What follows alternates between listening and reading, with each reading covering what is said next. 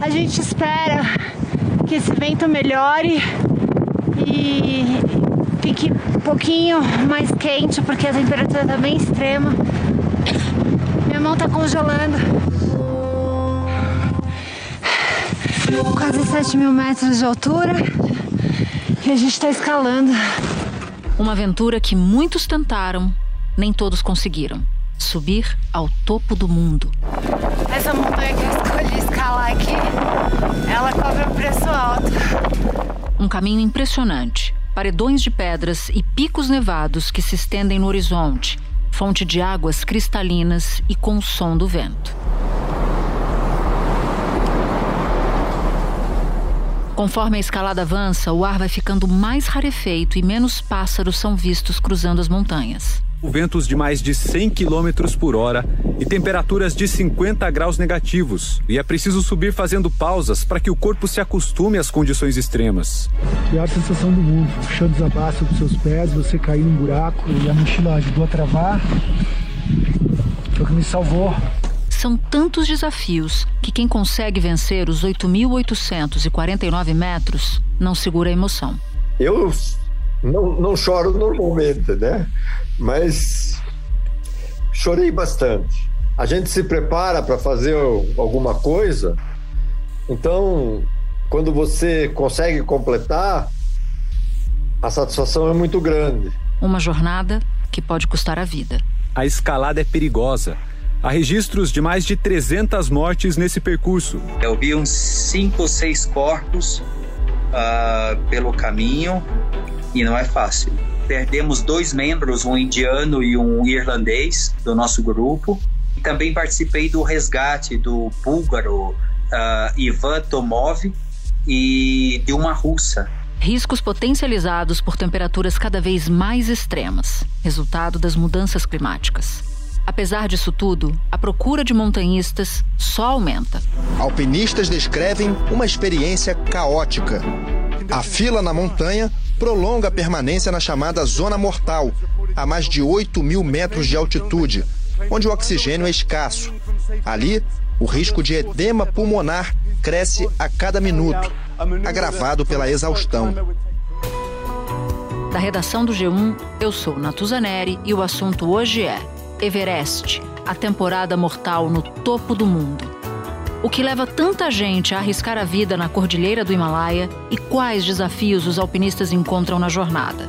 Meu convidado neste episódio é Clayton Conservani, jornalista de esporte do Grupo Globo.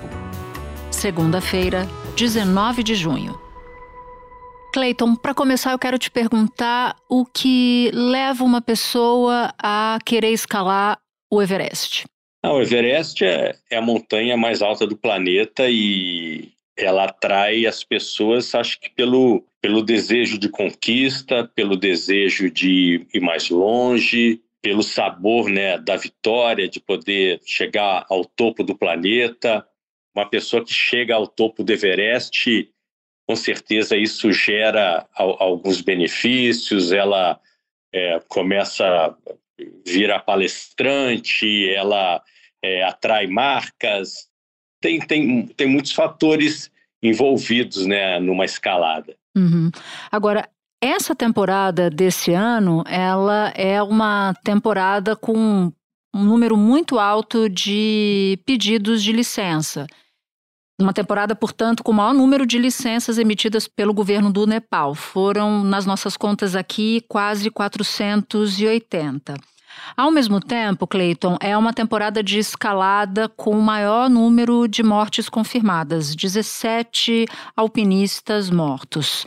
Então eu queria te perguntar o que, que explica esse momento? De um lado, um alto volume de pedidos e de outro, um alto número de mortes nessa temporada? É, essa temporada foi uma temporada bem difícil. O fator climático eu acredito que tem ajudado bastante também nesse número de, de mortes. Por quê? Porque quando você está lá acima dos 7 mil metros, acima dos 6 mil, é, você, as ventanias, o principal problema de uma escalada no Monte Everest, quando a gente está se preparando para alcançar o topo, você a gente fica olhando a velocidade do vento, principalmente. Você vê, é, a gente procura os dias com, com o vento mais fraco, né? É o, é o principal obstáculo, além da falta de oxigênio. A Karina mostra o rosto queimado de frio. Por causa do vento, ela explica. Olha, isso dói. Na subida para o campo 2, que fica a 7.800 metros, a temperatura é de menos 50 graus. O alpinista Valdemar Niklevics também já passou por tudo isso. Ele foi o primeiro brasileiro a chegar ao cume do Everest em 1995, quando tinha 29 anos. Ninguém escala o Everest também do dia para a noite. Você tem que se tornar um alpinista, se transformar, criar força nas pernas, ter um bom sistema cardiovascular, desenvolver essa resistência para você poder um dia enfrentar o ar rarefeito. E aí vai. Então é um processo. E você soma-se é, temperaturas baixíssimas que nós tivemos nessa temporada e ventos muito fortes. Então isso é uma combinação fatal, uma combinação perfeita para acidentes. Uhum. Fora isso, né, a, a, quantidade de licenças que o governo nepalês é, tem emitido ano após ano, né, o, o número não para de aumentar, porque o Nepal é um país que depende muito do turismo, ele é um pra, país que depende principalmente do turismo para sobreviver, é um país muito pequeno, um país muito pobre, ali espremido entre a China e a Índia, então eles dependem bastante. Então, Quanto mais licenças, né, quanto mais eles receita eles tiverem, é melhor. Só o problema é que você, a, a, você dá licença para as pessoas que não, não têm muito preparo, que não se prepararam, que não hum. estão prontas para uma escalada desse, dessa natureza, uma escalada tão exigente fisicamente, mentalmente. O Nepal emitiu um recorde de 381 licenças para a escalada do Everest, cada uma custando 11 mil dólares. Outros 130 montanhistas subiram o monte pelo lado tibetano. O Nepal considera rever os critérios para emitir as permissões. Agora, poderá ser necessário comprovar experiência em montanhismo e apresentar um certificado de boa condição física.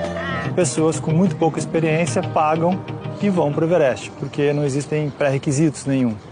E aí é, esse comércio desenfreado que é criticado. E a gente vê que esse ano teve o primeiro acidente, foram, foram quando eles estão, estavam instalando né, ainda as cordas fixas. Todos os anos, os Sherpas, que são os, os guias nepaleses que fazem, eles instalam uma corda nova do início da escalada na cascata de gelo até o topo. E você vê que a temporada estava difícil porque essa corda fixa demorou muito para chegar, para ser instalada até o topo da montanha, justamente por causa do fator climático, por causa dos ventos, por causa das temperaturas muito baixas que, que estavam, é, que, que, que, nós tivemos esse ano. Estava difícil para eles, que são guias locais e que conhecem né, o, o território, imagina para quem é de fora, né? Exatamente. E o primeiro acidente foi justamente ali na cascata de gelo do Kumbu, os, esses nepaleses que estavam fazendo, estavam instalando a, a, as cordas fixas, né, teve uma avalanche e alguns, né, os corpos nem foram encontrados, porque a cascata de gelo, né, o nome já diz, ela está em constante movimento. Você normalmente passa ali nas partes no, no, no, momento mais frio do dia. Geralmente a gente passa ali durante a madrugada, é quando tem menos avalanche e mesmo assim é muito perigoso. Então é, é, é, o, é provavelmente é o lugar mais perigoso de toda a escalada do Monte Everest, que é uma, é uma roleta russa. Você nunca sabe quando um bloco gigantesco daqueles vai se mover e vai despencar em cima da sua cabeça. O que, que uma pessoa precisa para conseguir escalar os quase 9 mil metros de altitude? E chegar até o topo. E mais uma pergunta, Cleiton: em quanto tempo se chega até o topo? Porque você fala da cascata de gelo e me veio essa dúvida de o quanto tempo precisa para subir. Uma temporada, uma escalada do Monte Everest dura geralmente em torno de, de dois meses, porque você não sobe o Everest uma vez só, você sobe o Everest várias vezes. Você chega ao acampamento base, né, no Nepal, no lado nepalês, você faz uma caminhada de aproximadamente 10 dias para chegar aos 5.400 metros de altitude. Então, durante a caminhada, você já vai se aclimatando, o seu corpo já vai se adaptando à falta de oxigênio, ao ar rarefeito. O acampamento base fica a 5.200 metros de altitude. Depois são três paradas. O campo 1 a 7 mil metros, o campo 2 a 7.800 metros e o campo 3 a 8.300 metros de altitude. Do campo 3 é feito o ataque ao cume do Everest, o ponto mais acima do nível do mar em todo o mundo, 8.848 metros. E quando você chega ao acampamento base, o primeiro trecho de escalada é justamente a cascata de gelo do Kumbu. E então você passa a cascata de gelo, chega ao acampamento 1, passa uma noite, duas, volta para o acampamento base, descansa um pouco, sobe novamente até um acampamento mais alto, volta para o acampamento base, até o seu corpo estar tá pronto, adaptado para enfrentar a, a, a, zona da morte, né? que é, é quando você passa ali dos 7.500, chega aos 8.000 metros. Bom, para quem não, não escala, você usou expressões bem assustadoras, né? A roleta russa, o que já dá muito essa ideia do absoluto risco que é essa expedição. Você também cita área da morte. Que área é essa? Que zona da morte é essa? A zona da morte, ela é chamada de zona da morte, é a região do Monte Everest acima dos 8 mil metros de altitude. Não há ser humano que sobreviva muito tempo parado nessas condições extremas. O que sobra de frio falta em oxigênio. Última etapa: o ataque ao cume do Everest. 548 metros enfrentados de madrugada, porque a escalada de dia é impossível nesse trecho. Os ventos só se acalmam um pouco quando anoitece. O corpo humano, né, o ser humano, não foi feito para sobreviver a grandes altitudes. Você tem uma ideia, a 5.400 metros, que é só o campo base do Everest, é como se você estivesse respirando com apenas um dos seus pulmões. É, acima dos 5 mil metros, aliás, até um pouco menos, acima dos 4 mil metros, é, você vai morrendo lentamente. Aí você imagina né, a, a zona da morte, os 8 mil metros, é, você, os seus batimentos cardíacos aceleram, você em repouso, o seu batimento cardíaco está a 140 batimentos por minuto, você é, não tem oxigênio, se você não estiver usando oxigênio, é como se você estivesse morrendo afogado ao ar livre, é mais ou menos essa Nossa. sensação. Como seu sangue fica mais, mais, mais grosso, o risco de congelamento nas extremidades é muito grande, o risco de um edema nos pulmões é muito grande, o risco de um edema cerebral é muito grande. Então, você se sente cansado, você se sente enjoado, você se sente desnorteado, né? confusão mental é uma das coisas que acontecem na zona da morte. Então, é um lugar para você ficar o menos tempo possível. No dia 18 de maio, inclusive, um desses guias locais da etnia Sherpa salvou um alpinista que estava preso a uma corda e tremendo de frio nessa, nessa, nessa área, justamente na zona da morte. E esse guia caminhou com o alpinista nas costas por impressionantes seis horas para descer cerca de 600 metros. Então eu queria que você falasse dessa história em particular e porque é muito impressionante que numa situação dessa, de muito pouco oxigênio, de um lugar muito perigoso, que alguém tenha conseguido carregar outra, outra pessoa. Isso é comum? Olha, Natuza, não é nada comum isso acontecer. É, muito pelo contrário. O que é muito comum em alta montanha, seja no Everest ou outras montanhas altas, é justamente o contrário, as pessoas encontrarem pessoas desfalecidas e elas simplesmente ignorarem, porque você já está ali numa situação que você está tentando salvar a própria vida.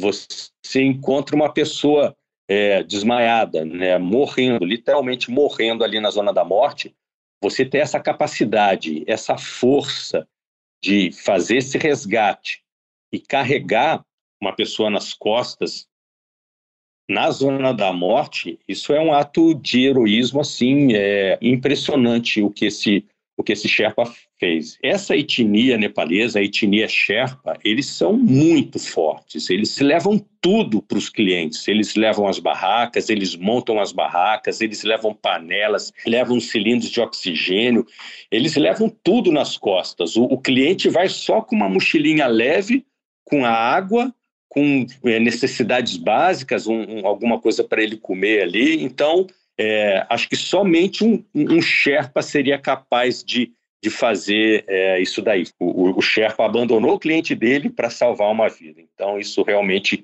é muito difícil de acontecer na montanha, é um fato raríssimo. E isso para eles é uma profissão, né? Uma profissão que envolve risco. Eu queria tentar dimensionar isso, porque eu imagino que escalar deva ser bastante caro.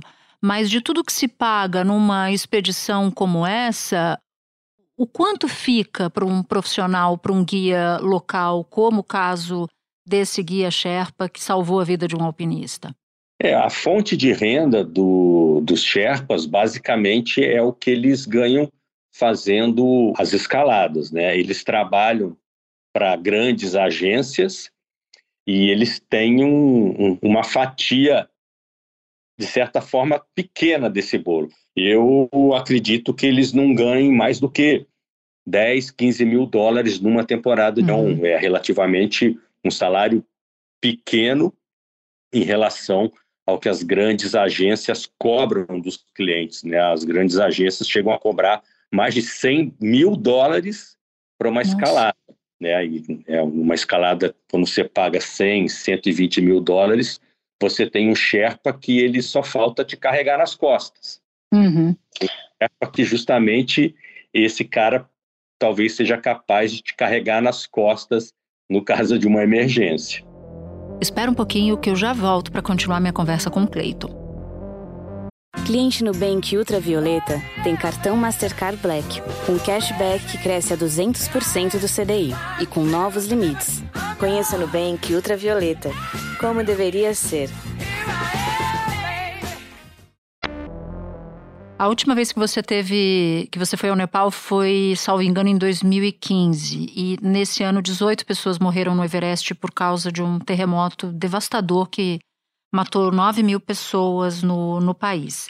Você pode lembrar essa experiência para nós, como e como o turismo do Nepal, em especial o Everest, foi super prejudicado nessa, nessa ocasião?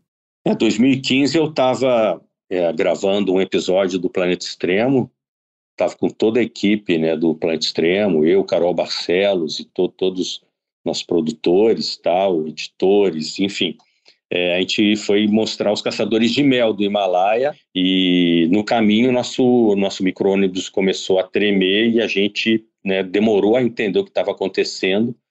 O guia começou a gritar, oh my God, oh my God, earthquake, earthquake, e a gente né, viu postes balançando e a gente estava no pior terremoto né, dos últimos 40, o último terremoto desse, dessa magnitude foi em 1934. Nosso planejamento mudou totalmente. Né? Nós tivemos que voltar para Katmandu e ficamos 10 dias praticamente sem dormir, cobrindo esse terremoto do Nepal, né, que matou cerca de 10 mil pessoas. E, e Katmandu foi praticamente destruída, né? E continua destruída, na verdade. Se você voltar hoje para Katmandu e para vários lugares do Nepal, o terremoto de 2015 continua até hoje, né? Os, os estragos que o terremoto trouxe foram imensos, inclusive na montanha. Né? As, muitas pessoas que estavam no acampamento base morreram durante a avalanche, foram soterradas. Agora, você, você, Clayton, esteve no Everest mais de uma vez. Uma foi em 2005, quando você escalou pelo lado chinês da montanha e chegou até uma altitude de 7.700 metros. Depois, em 2008, você caminhou até o acampamento pela face sul, justamente a do Nepal. Qual foi a experiência nessas ocasiões que mais te impactou? É, 2005, é, nós fomos pelo lado chinês, que é o lado mais barato, é o lado tibetano né, da montanha. O que foi muito marcante nessa expedição foi entender né, a, comercialização, né, como, como o Everest virou um grande comércio. A nossa expedição era uma expedição, na época, com poucos recursos, então eu não tinha os melhores guias, meus guias não eram da etnia Sherpa, eu tinha dois guias da etnia Tamang, e o que eu vi no Everest em 2005 foi assim esse comércio, de, a tentativa de levar os clientes para o cume a, a, qualquer preço, a ponto das, das expedições que tinham mais recursos, que tinham internet com mais é, internet, internet boa, eles conseguiam ver a previsão do, do, do vento, a previsão do, do tempo, com, com facilidade, e eles chegavam a blefar o dia que eles iam para o cume, assim, eles, eles, divulgavam que eles iam para o cume dia tal, e aí todas as outras expedições iam né, atrás deles, só que na verdade eles estavam blefando, isso é,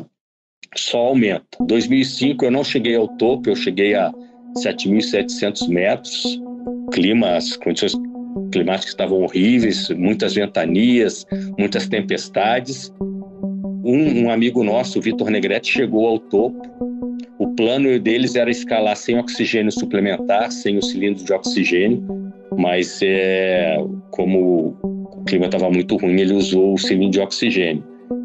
Em 2006, esses meus amigos voltaram para o Everest, me convidaram para eu ir novamente, mas eu recusei, falei, ah, não, não quero voltar não. Fiquei, essa nossa nossa expedição demorou, eu demorei 79 dias. Nossa. Voltei para o Brasil com menos, perdi 15 quilos. Eu voltei literalmente um, um trapo humano. Quando eu voltei para o Brasil, as pessoas achava que eu estava doente, que eu tinha pego alguma bactéria, que tinha alguma coisa pior acontecido comigo, mas foi o preço que se paga, né, por uma escalada, por escalar o Everest. Em 2006, os amigos voltaram e o meu amigo Vitor Negrete, ele conseguiu chegar ao topo do Everest sem oxigênio suplementar, mas ele morreu. Ele morreu na descida. Puxa, nossa, sinto muito. Sinto muito, Cleito. É, o corpo dele permanece lá na montanha, foi embrulhado na própria barraca. O Everest, acima dos 8 mil metros, já é um cemitério a, céu aberto. Dois fenômenos muito graves, que é o edema pulmonar relacionado à altitude, e o outro, mais grave ainda, que é o edema cerebral relacionado à altitude. O aumento da dilatação dos vasos cerebrais faz com que a gente aumente a pressão intracraniana e você começa a ter confusão mental e pode levar até o coma e a morte. 2008 eu voltei pelo outro lado, pelo lado nepalês para acompanhar o Rodrigo Raineri e o Eduardo Kepik. O Vitor foi quando o, o, o Rodrigo Raineri chegou ao topo e fez uma homenagem ao Vitor Negrete. Então foi e em 2008 eu fiz também um Globo Repórter sobre a caminhada mais bonita do mundo, que é a, a, essa, essa, caminhada até a base do Everest pelo lado nepalês. Ela é, ela é sensacional. Eu, eu recomendo para qualquer pessoa que gosta aí de fazer caminhadas, de esportes ao ar livre, é uma caminhada belíssima. Você passa por templos, né? Você pelos rios, pelas florestas, normalmente é na primavera.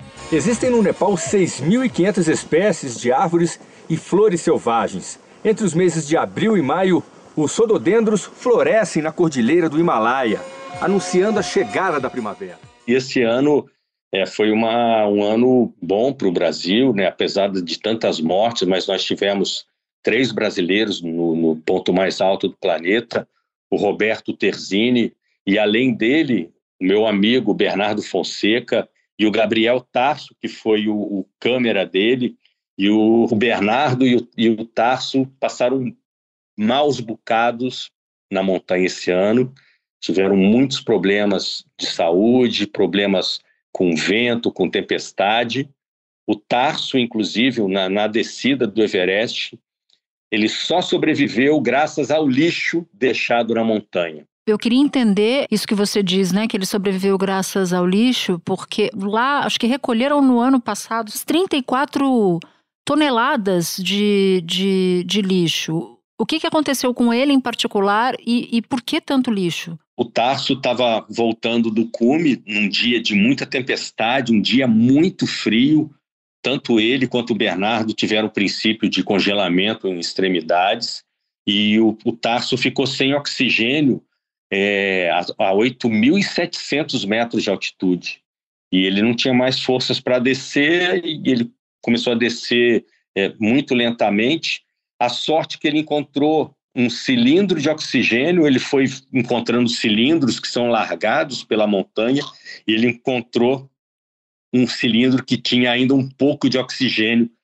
Foi o que salvou a vida dele. Escaladores do Nepal recuperaram quatro corpos e recolheram 11 toneladas de lixo no Monte Everest. A expedição para limpar a montanha durou 45 dias.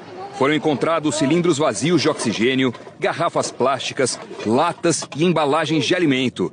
É, foi um mutirão no ano passado que retirou 34 toneladas de rejeitos, né?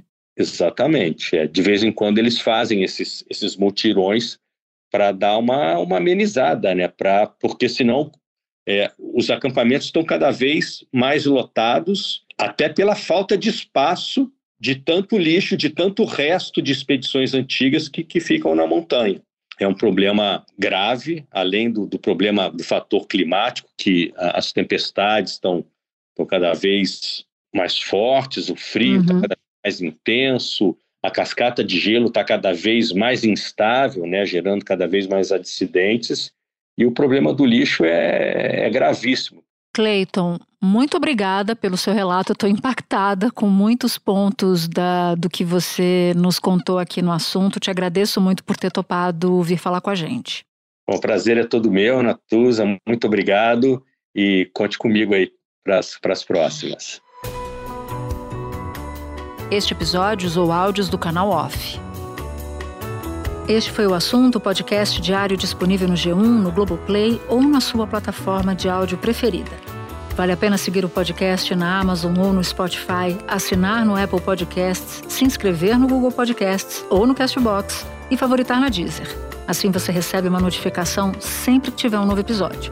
Comigo na equipe do assunto estão Mônica Mariotti, Amanda Polato, Tiago Aguiar, Luiz Felipe Silva, Tiago Kazuroski, Gabriel de Campos, Nayara Fernandes e Guilherme Romero. Eu sou Natuzaneri e fico por aqui. Até o próximo assunto.